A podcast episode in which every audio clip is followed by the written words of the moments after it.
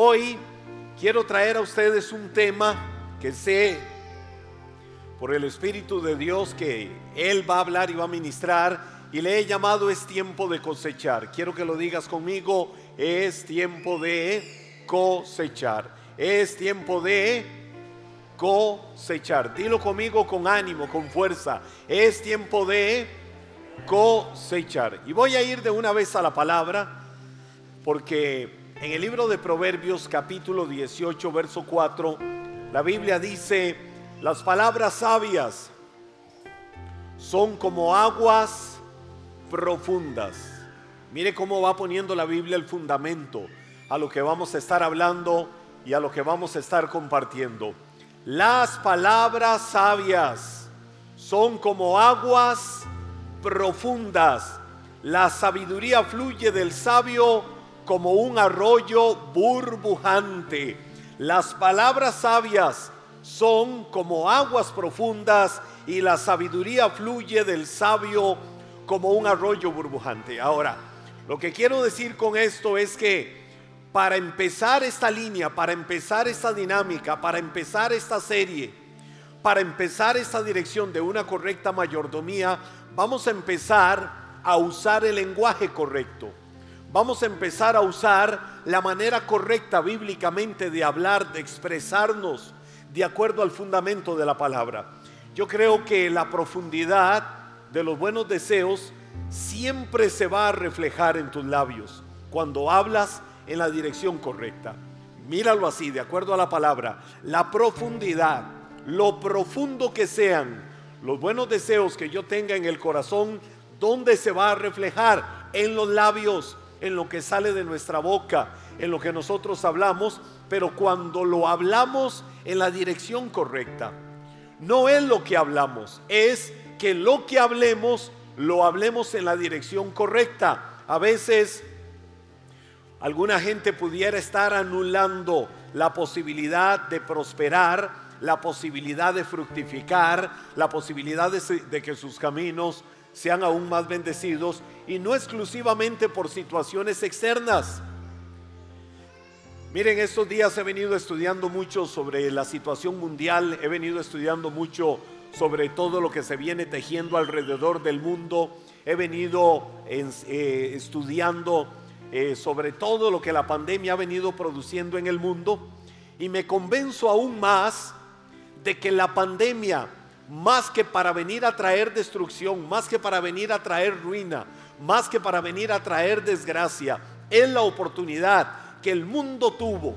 Y esto va de acuerdo a la mentalidad, a lo que cada uno vea de las situaciones. Es la posibilidad que nosotros en el mundo, en el planeta, hemos tenido para reinventarnos, para pensar en ir más allá, para pensar en cómo me reconstruyo, para pensar en cómo ideo, para pensar en cómo hago. Mire, ah, hoy hablaba, hablaba con una pareja, eh, amigos, un matrimonio. Estábamos en una larga caminata de varios kilómetros en la mañana. Íbamos hablando y yo les decía cómo, cómo la pandemia cambió al mundo y cómo cambió aún los estilos de vida dentro de los mismos hogares. Ah, por ejemplo, eh, la gente no iba a restaurantes, eh, los restaurantes cerrados. Pero ¿qué fue lo que sucedió? ¿Qué empezaron a hacer los restaurantes? Empezaron a ir a la casa. Es decir, muchos no se dejaron morir. Muchos dijeron, qué desgracia, vino la pandemia, esto nos va a carcomer, esto nos va a destruir, esto nos va a llevar a la bancarrota.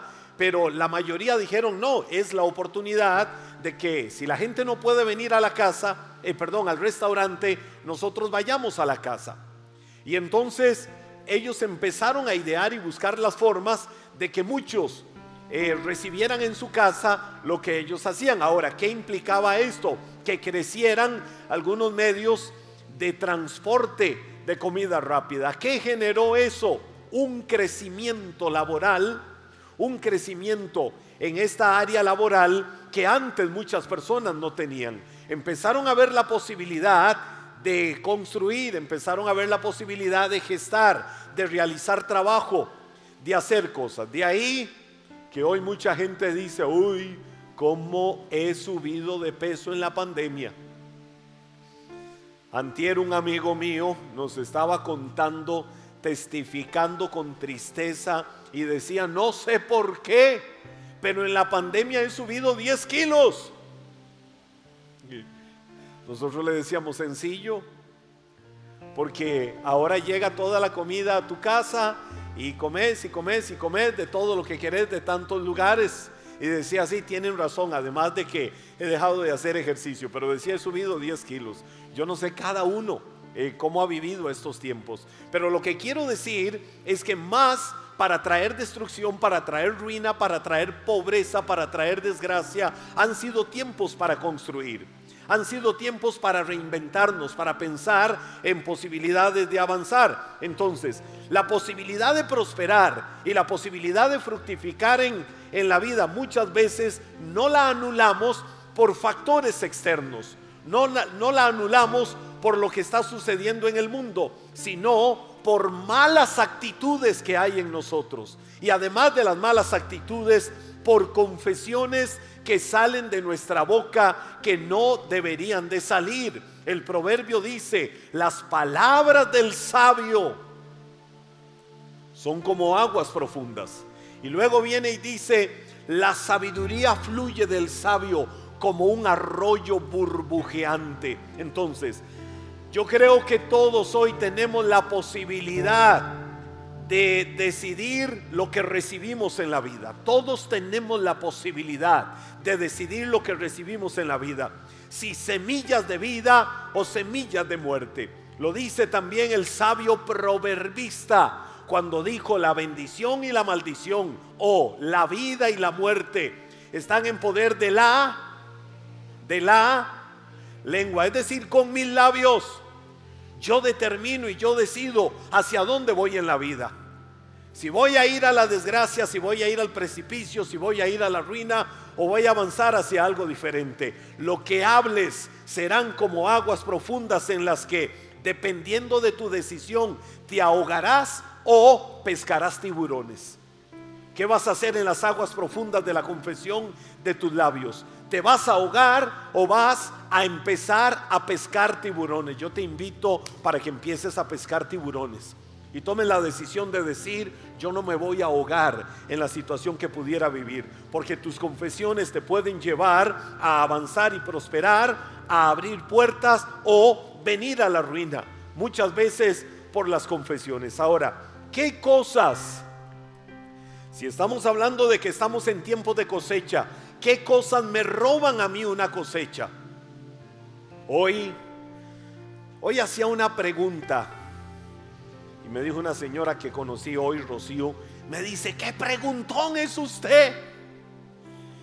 Y le digo, y no le he preguntado tanto como quisiera preguntarle. Me dice, pero es que eso me gusta, que me pregunten y me pregunten. Le digo, mire, si yo no pregunto, no aprendo. Y hoy estaba metido entre cafetales, hectáreas de hectáreas de cafetales, y yo veía esas plantas de, cafetales, pero rojas, se veían rojas, de todo el café que había en ellas, listo para empezar a ser quitado de las, de las, de las matas del café. Y yo le decía, estamos en tiempo de cosecha. Y me decía, sí, estamos en tiempo de cosecha. ¿Y cómo trabajan para lograr sacar toda esta cosecha? Ella me explicaba eh, todo eso. El punto es que si nosotros queremos estar en tiempo de cosecha, ¿cómo puedo discernir? ¿Cómo puedo entender de acuerdo a la palabra que es el tiempo para que yo empiece a cosechar todo lo que he sembrado? Primero entendiendo cuáles son las cosas que me roban la cosecha. ¿Qué es lo que roba la cosecha? Porque yo no puedo cosechar. Lo primero que debo de entender, y es lo que quiero que tengas claro en esta noche, es que vamos a erradicar, vamos a quitar la mentalidad de ruina y de pobreza. Yo quiero invitarte hoy a que te quites la mentalidad de ruina y de pobreza y que lo digas conmigo, me voy a quitar la mentalidad de ruina y de pobreza. Voy nuevamente a la Biblia, Eclesiastés capítulo 10, verso 13. Ahí dice la Biblia, las palabras del sabio son placenteras, pero los labios del necio son su ruina. Ahora, ¿en cuál de las dos posiciones estamos nosotros? Dice la Biblia, las palabras del sabio son placenteras. ¡Wow! Cuando escuchamos a un sabio hablar, ¿qué va a provocar lo que sale de su boca? Va a provocar placer, va a provocar deleite, va a provocar gusto, va a provocar algo bueno. Pero dice la Biblia, los labios del necio, ¿qué son? Son su ruina. Yo no sé cuántos quisieran ser necios, pero la Biblia dice claramente que los labios del necio son su ruina. La pobreza, te voy a decir, aunque es un estado de vida lleno de carencias, hay una realidad en el mundo y la Biblia no la esconde. Es la realidad de la pobreza en el mundo. Jesús decía, por ejemplo, en el Evangelio de Juan, a los pobres ustedes siempre los van a tener entre ustedes, pero a mí no siempre me van a tener. ¿Por qué Jesús dijo eso? ¿Se acuerdan cuando llegó aquella mujer con, con un aceite que costaba carísimo y ungió a Jesús y Judas se quedó viendo aquello y llegó Judas y dijo, ¿cómo es posible que esta mujer esté desperdiciando eso? Ese aceite se puede vender y toda la plata con la que se venda ese aceite, se la podemos dar a los pobres. Eso fue lo que Judas dijo. Y Jesús inmediatamente dijo, un momento, estás equivocado, porque a los pobres siempre los van a tener, pero al Hijo del Hombre no siempre lo van a tener aquí reunido, hablando de ese momento específico. ¿Qué era lo que Jesús estaba diciendo? Que el corazón de Judas no era correcto. Jesús estaba diciendo que el corazón de Judas eh, usó la excusa de ayudar a los pobres eh, para justificar la avaricia, para justificar la codicia, para justificar el deseo de tener lo material. No era verdad, era mentiras que Judas quería que aquello se vendiera para darle con la ganancia dinero a los pobres. Judas no quería eso, sino que más bien no entendiendo cómo se desperdiciaba dinero en Jesús a través de ese aceite, eh, buscó la excusa de por qué no se le da a los pobres. Y ahí fue donde Jesús lo detuvo. Y le dijo, estás equivocado. Al Hijo del Hombre no lo vas a tener siempre aquí. A los pobres siempre los vas a tener. Y la Biblia no esconde la realidad de que en el mundo eh, hay pobreza. La, la pobreza es una carencia. La pobreza es un estado de vida lleno de carencias, pero la pobreza es fuertemente alimentada por la mala actitud que muchas personas tienen frente a la vida. La alimenta la mala actitud que se tiene frente a la vida. Hay personas que, por ejemplo, ven la vida más allá de sus limitaciones. Hay gente que tiene límites hay gente que dice, no tengo la posibilidad material, no tengo la posibilidad económica para hacer esto, no tengo la posibilidad económica para ir allá, no tengo la posibilidad económica para adquirir esto. Pero esa gente no está viendo la carencia, esa gente está viéndose más allá de sus limitaciones. Y entonces están pensando qué posibilidades hay, qué hago, cómo lo hago, para avanzar y poder tener las posibilidades que hoy no tengo. Pero hay otras personas que sí viven maldiciendo su condición. ¿Cuánta gente hoy en el mundo vive maldiciendo la condición en la que están? ¿Cómo lo hacen? A través de expresiones como, ay, nos vamos a morir de hambre.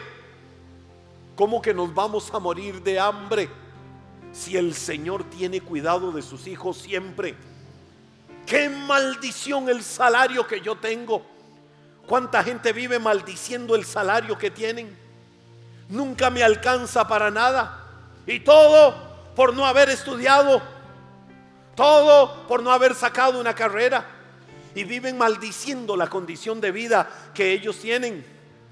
Ven su casa. Esta casa me deprime. Esta casa me avergüenza.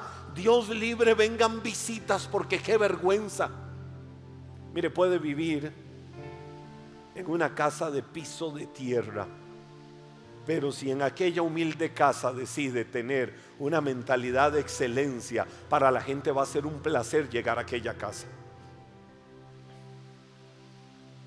Muchas veces esto es un asunto de la mentalidad que la gente tenga. Nunca podré tener un carro bonito, nada más que ese pedazo de perol que tengo. Ay, en cambio el del vecino, qué lindo, qué lindo, qué, qué chiva, qué carga. El vecino sí puede, en cambio yo nunca voy a poder tener más que este pichirilo, más que este perol que tengo de carro. ¿Qué está haciendo? Maldiciendo su condición. Mejor sea fiel con lo que tiene. La Biblia dice, el que es fiel en lo poco, sobre lo mucho será puesto. Cuando alguien es fiel con lo poco que tiene, la bendición de Dios alcanza para en su momento poder llevarle a lo mucho. Ay, viene Navidad. Pobrecitos mis niños, pobrecitos mis hijos. Esta Navidad de seguro no van a estrenar nada. Estamos a casi 60 días de la Navidad y por qué no van a estrenar nada por la ruina en la que estamos. ¿Qué está haciendo? Profetizando maldición. Está profetizando desgracia. Nací pobre y moriré pobre. O sea, es un asunto de mentalidad, es un asunto de actitud. Es un asunto de cuáles son las aguas profundas de la confesión que sale de mi boca, que está provocando vida, que está provocando bendición o que está provocando muerte y está provocando ruina. Te voy a decir algo, donde quiera que estemos, no importa la condición que tengamos, Dios siempre tiene un gocén para tu vida. ¿Qué es un gocén? Cuando el pueblo de Israel llegó a la tierra de Egipto y cuando hubo escasez sobre la tierra, cuando vinieron los años de vacas flacas, había una tierra, había una tierra en Egipto que estaba junto al delta del río Nilo y esto es literal. Era la tierra más fértil de todo Egipto. ¿Quién vivía en esa tierra de Gosén? Los hijos de Dios. ¿Quién vivía ahí? El pueblo de Israel. ¿Quién vivía ahí? Aquellos a los que Dios cuidaba y protegía. No importa la condición y la situación que el mundo pudiera estar viviendo, lo más importante que tienes que saber es que sin importar lo que el mundo esté viviendo de ruina y de desgracia, hay una gocén de Dios para mi vida. Génesis 45, 11, la Biblia dice, allí te cuidaré, porque aún quedan cinco años de hambre. Está hablando de los años de las vacas flacas. Aún quedan cinco años de hambre. De lo contrario, tú, los de tu casa y todos tus animales morirán de hambre. Pero ¿cuál fue la promesa del Señor? Quedan cinco años de hambre, quedan cinco años de escasez en el mundo, pero quiero decirte que ahí, en medio de esa situación, yo te cuidaré. El mundo estaba en ruina, el mundo estaba en escasez, pero en tierra de Gosén siempre había bendición. ¿Por qué? Porque ahí estaban los hijos de Dios. Entonces, no importa dónde estés, la actitud, la mentalidad y la confesión de fe que tiene que haber en tus labios es de que donde quiera que yo esté, ahí estará la tierra de Gosén, la tierra de bendición de Dios para mi vida y nunca me va a faltar nada. ¿Qué hacer? ¿Qué debemos de hacer para cambiar esa mentalidad? Te doy algunos tips rápidos. Número uno, sacúdete de la pereza. Y conmigo me sacudo de la pereza. Proverbios capítulo 10 versos 4 y 5 la Biblia dice, los perezosos pronto se empobrecen. Los que se esfuerzan en su trabajo se hacen ricos. El joven sabio cosecha en el verano. ¿Cuántos jóvenes hay aquí? Vamos a ver. Levánteme la mano los jóvenes. Levánteme la mano los jóvenes. Levánteme la mano los jóvenes. Levanten la mano los jóvenes. Doña Juanita, levánteme la mano, por favor. Los jóvenes, levanten la mano.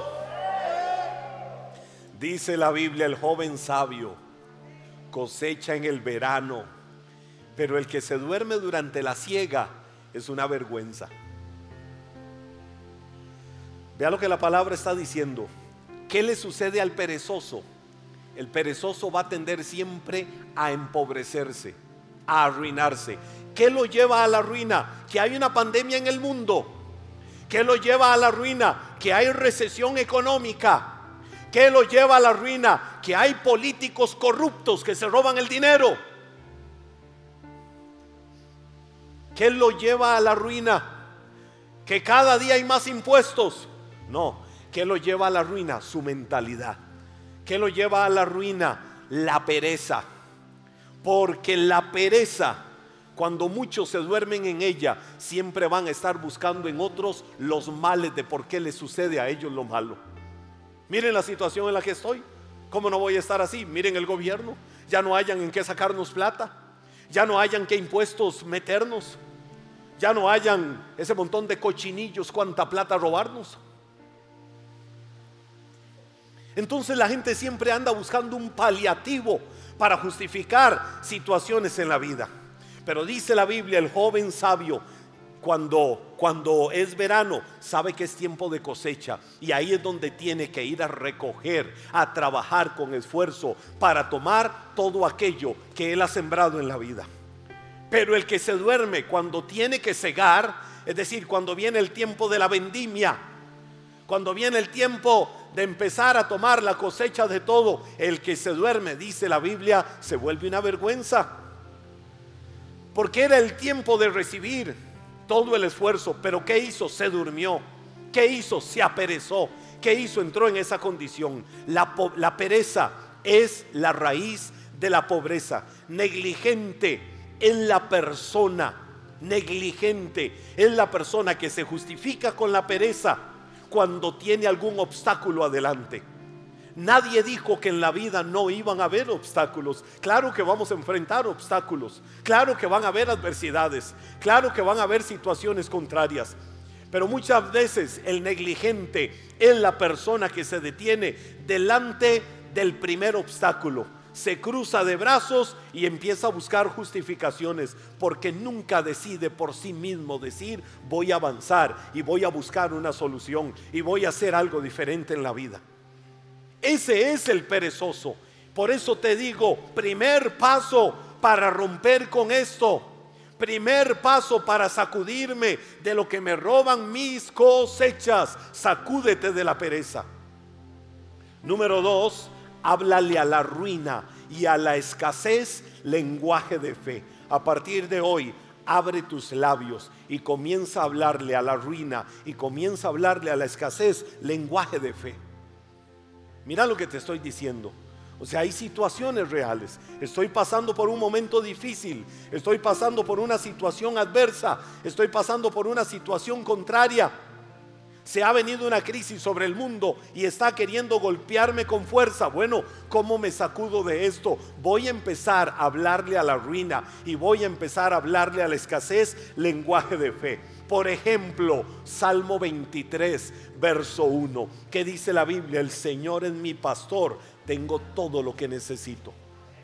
¿Qué es eso? Lenguaje de fe. El Señor es mi pastor y si el Señor es mi pastor, ¿qué hace el buen pastor? El buen pastor cuida de sus ovejas.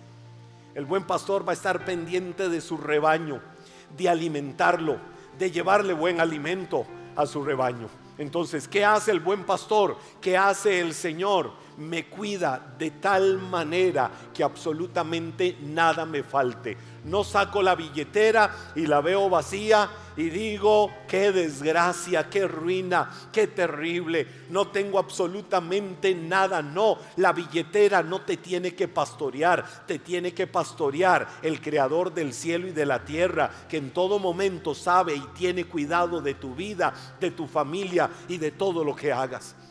Lenguaje de fe, el Señor es mi pastor, nada me faltará. Lenguaje de fe, Salmo 37 verso 25, ¿qué dice la Biblia? Oiga lo que... Ah, ah, ah, espérese un momento. Había una vez un muchacho, no soy yo ese muchacho. Había una vez un muchacho llamado David, el rey David. No era, no era todavía rey, era joven, era pastor de ovejas. Luego, siendo rey, en una edad joven, era muy joven, unos 52 años. Oiga, ¿cómo pasa la vida? Recuerdo hace 12 cuando decía, me siento como Caleb. ¿Por qué? Porque llegué a los 40. ¿En qué momento llegué a 52 años? Oiga, pero cada día me siento más Caleb. Cada día me siento más rejuvenecido como el águila. Porque no se trata de cuánto avances en edad por la vida, se trata de qué actitud tienes frente a las situaciones de la vida. Bueno, pero ese no es el tema. El punto es, el punto es que aquel joven llamado David dijo, el Señor es mi pastor y nada me faltará. Pero pasados unos años, ese mismo David llegó al capítulo 37 y verso 25 de los Salmos y dijo, una vez fui joven. Ahí está hablando de la parte natural. Una vez fui, joven y ahora soy anciano. ¿Qué estaba hablando? Que ya él era muy adulto mayor. ¿Qué fue lo que dijo? Sin embargo, quiero que digas conmigo, sin embargo. Vamos, dilo con fuerza, sin embargo. Nunca, oiga lo que dijo, nunca, nunca, nunca, nunca, nunca he visto abandonado al justo ni a sus hijos mendigando pan. ¿Quién dijo eso, David? Nunca. Es decir, he vivido muchos años en esta vida. He caminado por la vida. Recuerdo aquellos años de joven. Ahora ya soy un anciano, pero hay algo que mis ojos nunca en la vida han logrado ver. ¿Qué es lo que no han logrado ver? A un justo, a alguien que camina justo, que camina en la justicia de Dios, desamparado, ni su simiente buscando migajas de pan. Que estaba diciendo que el Señor es el pastor de sus hijos y que absolutamente nada les va a faltar en el camino de la vida. Por eso te estoy diciendo, aprende a hablarle a la ruina y aprende a hablarle a la escasez. ¿Qué cosa? Lenguaje de fe. Mire, yo recuerdo una vez ya sé que he contado muchas veces este testimonio, pero años atrás.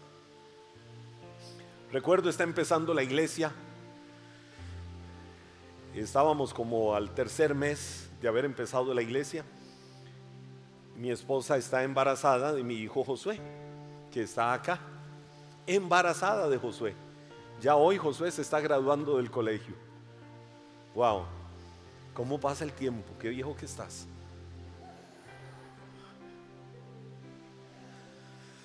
Y recuerdo que un día en medio de esas situaciones viene y me dice, yo me voy a, vamos para la iglesia. Y me dice, ¿y qué vamos a comer mañana? Le digo, el Señor proveerá. Ya en ese día habíamos visto un milagro. Yo le dije, el Señor proveerá. Eso fue lo que le dije, el Señor proveerá. Nos fuimos para la iglesia. Era un martes o un jueves. Yo prediqué de fe esa noche en el pequeño auditorio en el que estuvimos en, los primeros 3, 4 años de la iglesia. Y le dije, el Señor proveerá. Y ella no decía nada, pero en su mirada me estaba diciendo, ¿cómo desearía tener la fe que vos tenés? Recuerdo que estamos en la iglesia, como a mitad de la reunión se levantó y salió. Yo dije, ay, ay, ay. Ya casi que en mi mente estaba pensando, yo creo que voy a tener que llamar a mi mamá para que me abra un campito hoy. Porque me escuchaba hablando de fe y en medio de eso se levantó y se fue. Al final vengo y le digo a mi hermano Joel, le digo, ¿y qué pasó con Du? Me dice, no sé, alguien vino a buscarla. Y se paró un carro, vinieron a buscarla, salió y se fue con ellos. Y yo, ay, ay, ay, ¿qué pasó? Yo me fui para la casa cuando iba entrando a mi casa, yo iba orando, Señor Jesús, paz en el ambiente. Paz en el ambiente, Señor. Abro la puerta de la casa y cuando abro la puerta me encuentro allá al fondo, en la sala, en uno de los sillones, mi esposa sentada llorando y llorando y llorando. no podía entrar a mi casa, literalmente no podía entrar. Tenía prohibido entrar a mi casa. Pero ¿sabe por qué tenía prohibido entrar a mi casa? Porque la sala estaba llena, literalmente llena, de bolsas de supermercado llenas en ese momento y eso no me dejaba avanzar, eso no me dejaba pasar. Y yo le dije, ¿qué pasó aquí? Y me dice, ¿cómo te escucha Dios de verdad?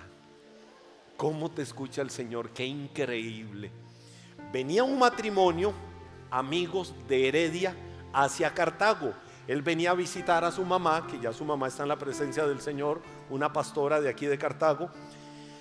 Y cuando venían por la Florencio del Castillo, de un momento a otro, él le dijo a la esposa, tengo que devolverme, tengo que devolverme. Y ella, pero ¿para dónde? Tengo que ir ahí a ese supermercado, a un supermercado grande que está ahí en la Florencio del Castillo.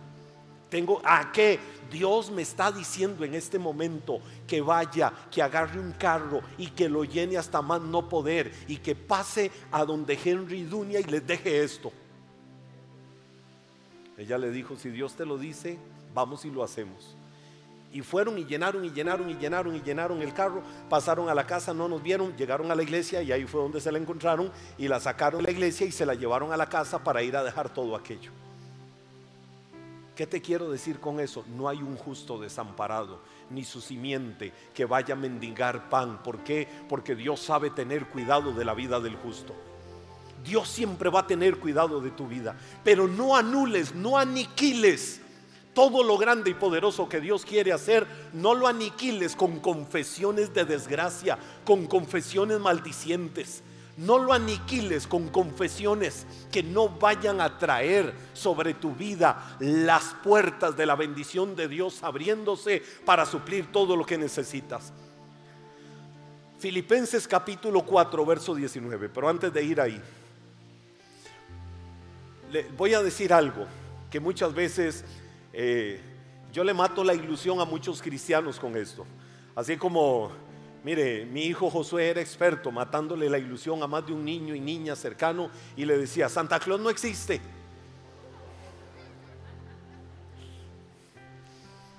Yo con esto le mato la ilusión a más de un cristiano. ¿Cuántos dicen, todo lo puedo en Cristo que me fortalece?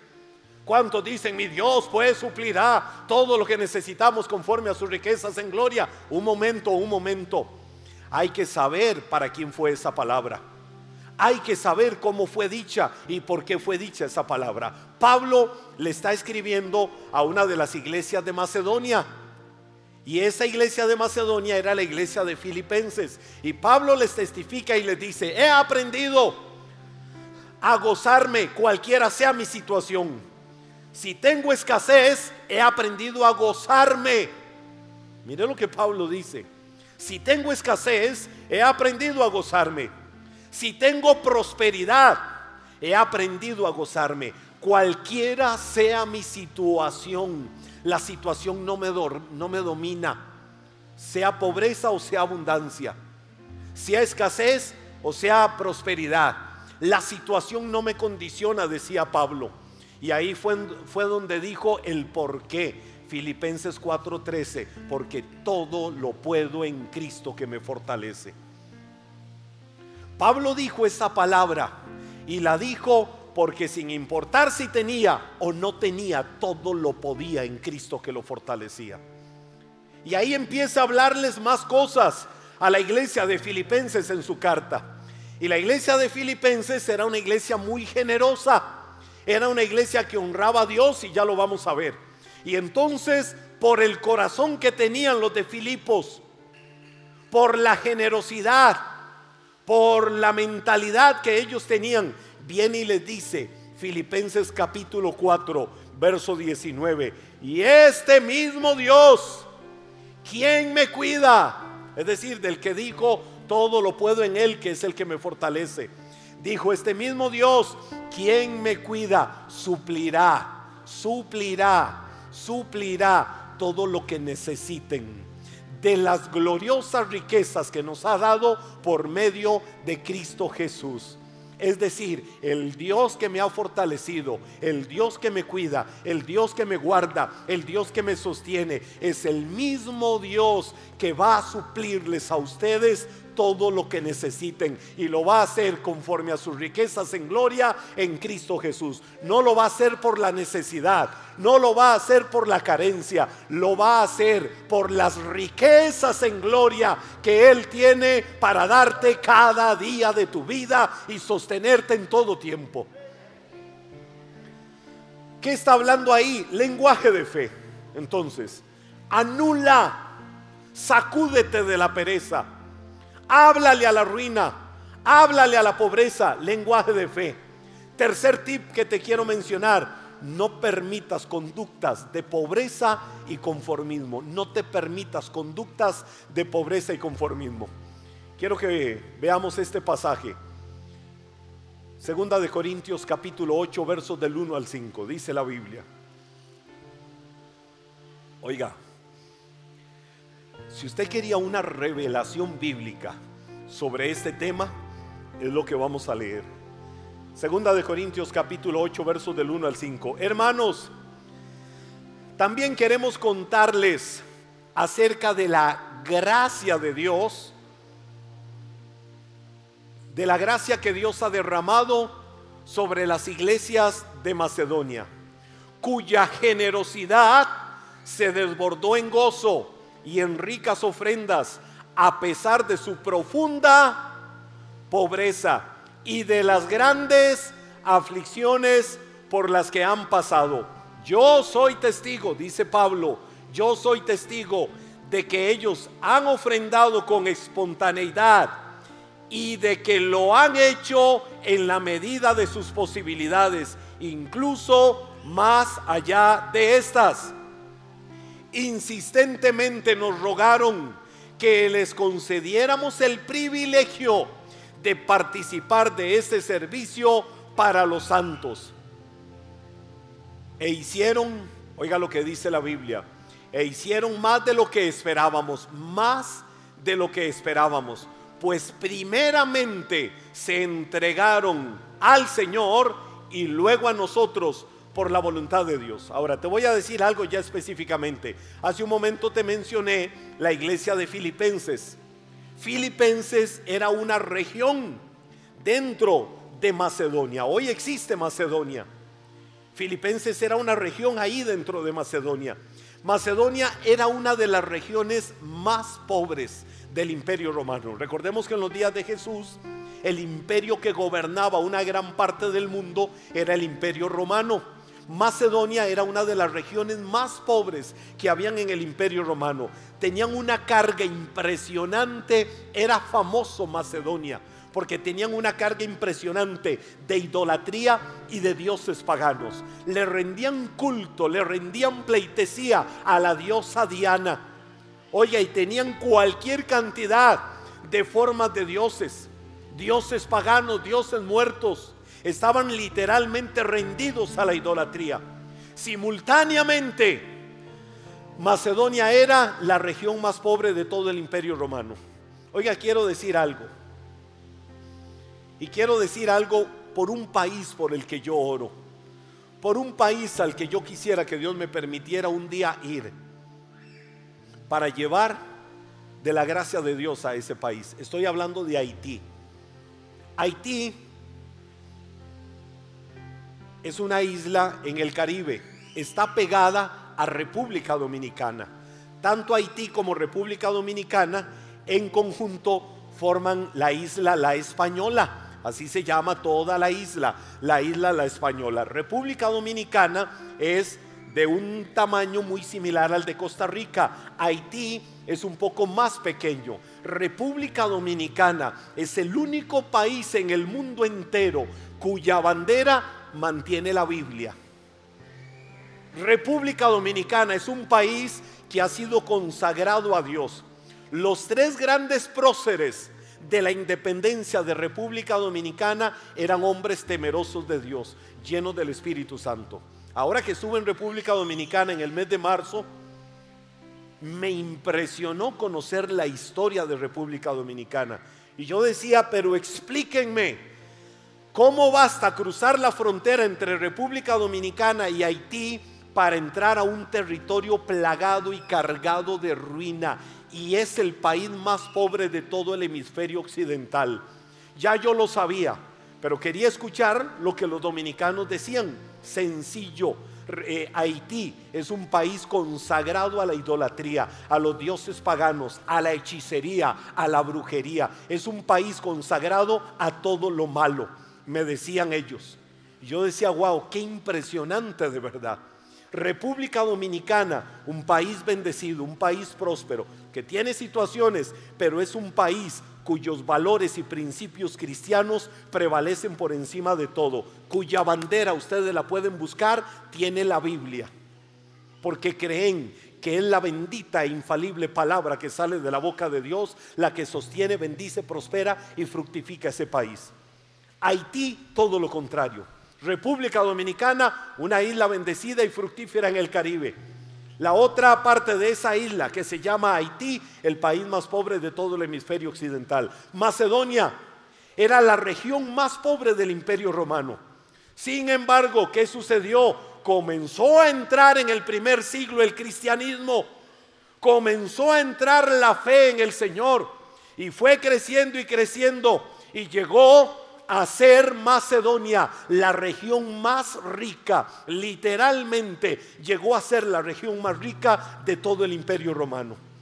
¿Qué sucedió? ¿Cómo sucedió? ¿Por qué sucedió? Porque la gente empezó a convertirse, la gente empezó a volverse a Dios, la gente empezó a permitir que Dios llegara a sus casas, que Dios llegara a sus barrios, que Dios llegara a sus ciudades y empezó sobre Macedonia una extraña prosperidad, una extraña bendición. Bendita la nación cuyo Dios es el Señor.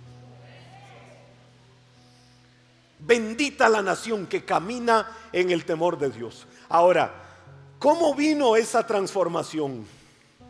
Empezó la gente a convertirse, había profunda pobreza, pero esos que vivían en la profunda pobreza de Macedonia decidieron tener un corazón generoso.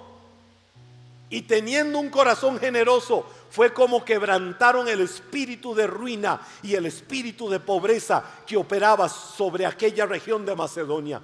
No sucedió automáticamente. Cambiaron de dioses, empezaron a servir y adorar al verdadero Dios, pero también empezaron a tener una mentalidad diferente. Vamos a sacar nuestra nación y vamos a sacar nuestra región de la ruina y la vamos a llevar a la bendición. Y vamos a empezar cambiando nuestra mentalidad cambiando nuestra forma de ver la vida. Ya no vamos a hablar más maldición, vamos a hablar bendición y vamos a actuar con bendición. Eso fue lo que hicieron los de Macedonia. Y tuvieron cinco claves, cinco claves. ¿Sabes cuáles fueron las cinco claves? Las acabamos de leer. La Biblia dice que estaban en una profunda pobreza. Pero ¿cuál fue la actitud de ellos? La pobreza en la que estamos no nos va a amargar porque ahora estamos en Cristo y todo lo podemos en Cristo que nos fortalece. Ya Pablo había soltado sobre ellos esa promesa. Ya Pablo había dado esa palabra sobre ellos. Es decir, decidieron tener la mejor actitud. ¿Cuál es la actitud que yo tengo frente a las situaciones? ¿Cuál es la actitud que tienes frente a las diferentes situaciones? Ellos decidieron que frente a la pobreza que estaban viviendo no se iban a amargar. ¿Qué más decidieron? ¿Qué otra clave tuvieron? Decidieron ser generosos. ¿Y sabe qué sucedió con la generosidad? Les avivó el gozo. Gozo no es lo mismo que andar alegre. Mire, andamos alegres porque gana la liga. Andamos amargados porque eliminan a prisa. Ayer decía una persona, nadie más carga que nosotros los cartagos, decía. Dice, si fuera por culpa del equipo, viviríamos amargados todos los días de nuestra vida. La gente se alegra por lo humano, la gente se alegra por lo superficial, la gente se alegra o se entristece por muchas situaciones. Pero ¿qué fue lo que decidieron ellos? Decidieron ser generosos y el ser generosos avivó el gozo. Es decir, no importa lo que estoy pasando. Así como Pablo nos enseñó, en la pobreza o en la abundancia, voy a mantener el gozo de mi corazón. Es decir, la confianza de que Dios no va a permitir que estemos ahí siempre, sino que Dios nos va a sacar de esa situación. ¿Qué fue lo que sucedió también según lo que acabamos de leer? Ellos decidieron tener el espíritu correcto. ¿Cómo decidieron tener el espíritu correcto? ¿Cómo lo lograron? Con tres actitudes. Le daban a Dios y ¿sabe cómo lo hacían? Con alegría. Le daban a Dios y no lo hacían por obligación, no lo hacían con queja. Le daban a Dios conforme a sus fuerzas, es decir, los recursos que tengo, lo poquito, de ahí tomo lo que es de Dios. ¿Cuál fue la otra actitud que tuvieron? Dieron, dice la Biblia, más allá de sus fuerzas. Es decir, dieron la milla extra y rogaban para que les permitieran ser generosos a pesar de su profunda pobreza. Es decir, el dar. Aquí yo no enfatizo tanto el que ellos daban, enfatizo la actitud que tenían. Y el dar ellos lo vieron como un privilegio. Es decir, nunca lo vieron como una obligación, nunca lo vieron como una imposición, lo vieron como un privilegio. Pero aquí viene la gran clave. Pablo le decía a los de Corinto, porque lo leí en la en segunda de Corintios, que se dieron primeramente al Señor y luego a la iglesia.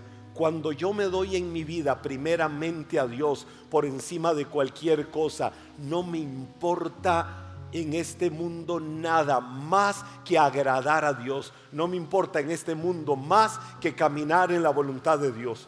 Dice la Biblia que Pablo entonces vino y le dijo a los de Corinto, termino con este versículo, cuando Pablo les dijo, ¿por qué los de Macedonia empezaron a prosperar? ¿Por qué los de Macedonia cambiaron su mentalidad? Porque se volvieron ricos en generosidad, porque se volvieron ricos en obediencia a Dios. Y eso les avivó el gozo. Eso les cambió la mentalidad. Eso les cambió la actitud frente a lo que vivían. Vamos a salir de la ruina. Vamos a empezar a buscar posibilidades. Vamos a empezar a trabajar por desarrollar esto. Me recuerdan las palabras del presidente John F. Kennedy, aquel muchacho. Cuando quedando presidente, viene un muchacho y le dijo, Señor presidente, Ahora que usted está en el poder, ¿qué va a hacer el país por mí?